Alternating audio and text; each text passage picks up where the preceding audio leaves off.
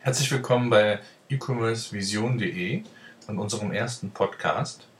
In der heutigen Ausgabe möchte ich speziell drei Themen an, ansprechen. Zum einen äh, beginnen möchte ich mit Amazon und wie ihr vielleicht mitbekommen habt, gibt es da entsprechend seit Monaten schon ähm, entsprechende ähm, Streiks bzw. Tarifverhandlungen mit der Gewerkschaft Verdi, wonach Verdi für alle Beteiligten im Logistikbereich von Amazon einen neuen Tarifvertrag verhandeln möchte. Und zwar sollen alle ähm, Mitarbeiter in diesem Segment nach dem Tarifvertrag des Einzelhandels bezahlt werden und nicht wie äh, bislang äh, nach dem des Versandhandelsbereiches. Ähm, hier gibt es eigentlich keinerlei Bewegung in den letzten Monaten seitens von Amazon. Im Gegenteil, Amazon hat sich strikt ähm, ja, eigentlich aus diesen Tarifverhandlungen rausgehalten bzw. abgeblockt. Ähm, Verdi versucht immer wieder durch entsprechende punktuelle Streiks in den verschiedenen ähm, Logistikzentralen hier entsprechend Gehör zu finden. Hat auch jetzt in den vergangenen Tagen über die Medien verlauten lassen, dass man ähm, auch nicht davor zurückscheue, äh, ähm, entsprechende Streiks im Weihnachtsgeschäft ähm, durchzuführen und da entsprechend doch ähm, ja, für erhebliche äh, Störungen im gesamten Versandhandelsprozess von Amazon beizu, dazu beizutragen, ähm, was natürlich gerade in der, in der, in der, in der Phase, ähm, wo Amazon die meisten Umsätze generiert, doch ähm, ein erheblicher Schaden zustande kommen könnte. Auf der anderen Seite ging es immer wieder darüber ähm, zu berichten, dass Amazon ähm, plane, ähm, die Logistik von Deutschland in dem Fall der Fälle ähm, zu verlagern. Da waren Polen im Gespräch, da war Polen im Gespräch, da war die Tschechoslowakei im Gespräch. Ähm, wie sich nun rausgestellt hat und wie ähm, Amazon bestätigt hat, hat mittlerweile, wird in der Tat in Polen ein Logistikzentrum bzw. drei Logistikzentren äh, bis 2015 errichtet. Und es sollen an insgesamt drei Standorten zunächst mal bis Ende 2015 bis zu 15.000 neue Arbeitsplätze geschaffen werden. Die Meldung, als sie sich verbreitet, war natürlich zunächst mal so ein, ja, für Verdi muss es ein Schlag ins Gesicht gewesen sein, zu sagen, hu, ähm, Amazon verstärkt damit nochmal die Verhandlungsposition gegenüber der Gewerkschaft, indem man die Möglichkeit hat, sollte man zu keiner Einigung kommen, die Logistik einfach ins Nachbarland zu verlagern. Auf der anderen Seite hat Amazon das dementiert und sagte, ähm, es bestünde überhaupt kein Anlass dazu oder es bestünden überhaupt keine Gedanken, ähm, die Logistik von Deutschland aus nach Polen zu verlagern. Im Gegenteil, ähm, wie weiterhin bekannt wurde, soll in Berlin äh, das neunte Versandzentrum von Amazon in Deutschland ähm, schon in Kürze äh, an den Start gehen und weitere tausend neue Arbeitsplätze geschaffen werden. Aber nichtsdestotrotz ist so ein kleines Beigeschmäckle dabei, gerade in der jetzigen Situation, wo in den Medien eigentlich verstärkt das Thema Streik eine Rolle spielt und Amazon das bestimmt auch ja, bewusst gestreut hat und eingebracht hat, und da, um da entsprechend ähm, in eine bessere Verhandlungsposition zu gelangen. Ähm, wie gesagt, in Polen sollen drei neue Logistikzentren errichtet werden. Das wird in Kürze passieren. Ähm, aus meiner Sicht durchaus nachvollziehbar. Polen ist äh, europäisch gesehen sehr, sehr gut gelegen. Die Infrastruktur ist gut. Ähm, die Lohnnebenkosten sind relativ niedrig. Das heißt also auch die, ähm, was hat, äh, wie hat Amazon so schön beschrieben, die Basis für fürs, fürs Personal äh, ist dort hervorragend. Ähm, und im Zuge der Expansion, gerade auch in Europa, äh, eigentlich für mich die logische Konsequenz, auch hier entsprechend ähm, die Logistik auszubreiten und auszudehnen.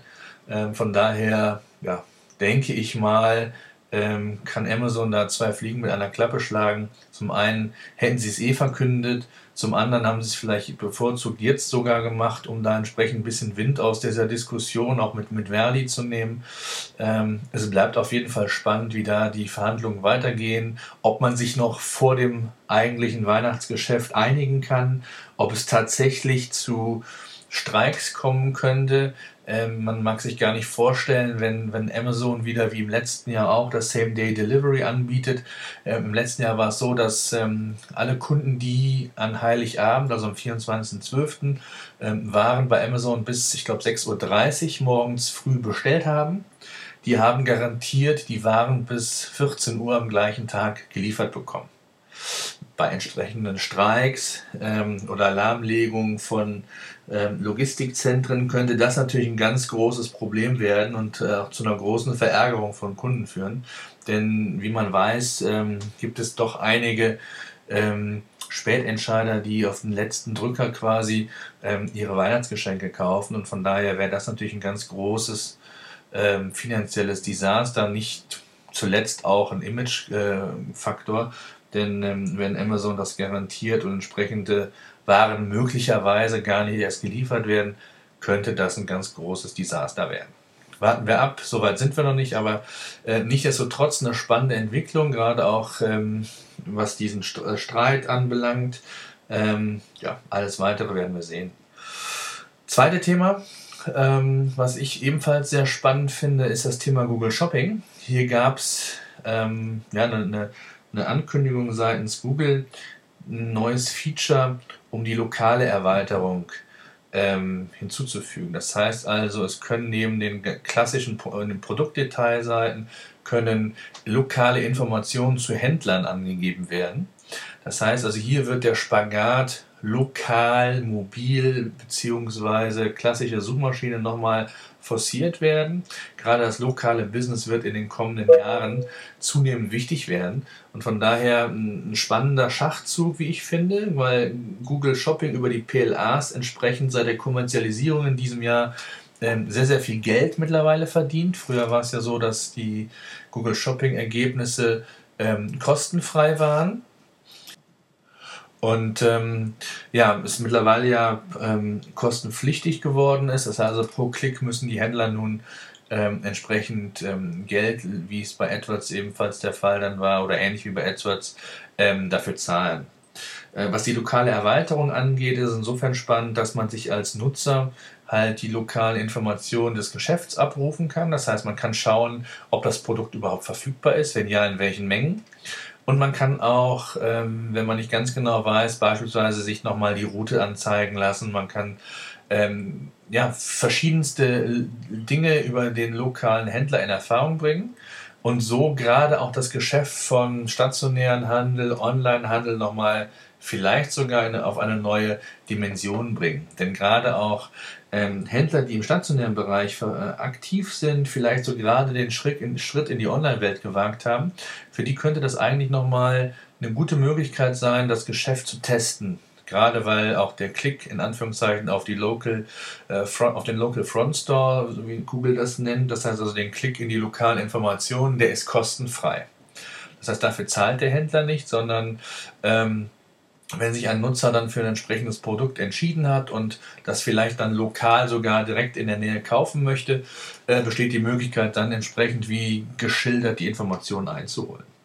Und das ist, äh, kann ich mir durchaus vorstellen, dass da der ein oder andere stationäre Händler vielleicht sagt, okay, den Aufwand im Merchant Center meine Produktdaten zu pflegen, was ich vielleicht sowieso vorhabe, oder auch vielleicht sogar schon mache in einem kleinen Stil, um ähm, den Shop, den ich bislang noch nicht so beworben habe, ähm, vielleicht einfach ähm, ja, nochmal zu testen, neues Feature zu testen, wie die äh, Einbindung Google in diesen klassischen Suchmaschinenbereich funktionieren wird. Das wird sich zeigen, aber auch hier ist davon auszugehen, dass das forciert wird, gerade auch lokal. Ähm, also von daher glaube ich, ist das ein spannendes Feature, was zwar zurzeit noch nur für die US-Händler vorbehalten ist, aber ähm, wie im Google-Blog bereits äh, angekündigt wurde, soll das äh, in Kürze auch erweitert werden. Ähm, soll heißen, dass der Dienst auch bald bei uns in Deutschland mit Sicherheit zur Verfügung stehen wird und da entsprechende Erfahrungswerte dann gesammelt werden können spannend, wie ich finde, ein Thema, was wir auch weiterhin verfolgen werden bei uns im Magazin. Ähm, und ja, alles weitere werden wir sehen. Ähm, zum Schluss möchte ich euch eigentlich nur noch mal auf unsere Webinare und Workshops hinweisen, die wir zum Teil, äh, die Webinare sind alle völlig kostenfrei. Die Workshops sind anders als die Webinare wesentlich tiefgreifender und äh, was wir eigentlich damit erreichen wollen, ist, dass man ja ortsunabhängig äh, sich weiterbilden kann, sein Wissen erweitern kann, sein Wissenshorizont erweitern kann. Die Webinare sind alle sehr, sehr günstig im Verhältnis zu vielen den normalen Webinaren, ähm, inhaltlich aber in keinster Weise irgendwie minderwertiger. Äh, Im Gegenteil, wir versuchen einfach, das, den Workshop online abzubilden ähm, komplexere Themen in mehreren Terminen, Terminen, aber einfach so, dass man effizient seine Arbeit weitergehen kann. Das heißt also, man ist nicht tagelang unterwegs und äh, ein, zwei Tage unterwegs, um irgendwie zu dem Workshop zu gelangen, hat Hotelkosten, ist weit weg von der Familie. Das wollten wir nicht, sondern wir haben gesagt, wir ähm, splitten mögliche Termine, wenn das Thema zu komplex ist. Ähm, kein Workshop dauert länger als zwei Stunden bei uns, inklusive Fragen. Es gibt zu allen Workshops auch White Papers, das heißt, jeder Teilnehmer bekommt entsprechende Unterlagen von uns zur Verfügung gestellt. Und ja, wie gesagt, wer Interesse hat, schaut einfach bei e-commerce-vision.de-webinare und dort sind entsprechend ja, alle Termine, äh, aktuellen Termine aufgelistet. Dort kann man sich auch entsprechend registrieren und wir würden uns sehr freuen, wenn der ein oder andere einfach an unseren Webinaren oder Workshops teilnehmen würde. Ansonsten möchte ich mich bedanken für die erste Ausgabe, die heute noch etwas kürzer ausfällt, aber in der Zukunft mit Sicherheit ähm, das eine oder andere Thema mehr noch haben wird, sodass wir also hier in unregelmäßigen Abständen den ein oder anderen Podcast für euch zur Verfügung stellen wollen. Solltet ihr Themen haben, Anregungen, was auch immer, schickt uns gerne per E-Mail an info at e-commerce-vision.de. Und ja, ansonsten freue ich mich bis demnächst.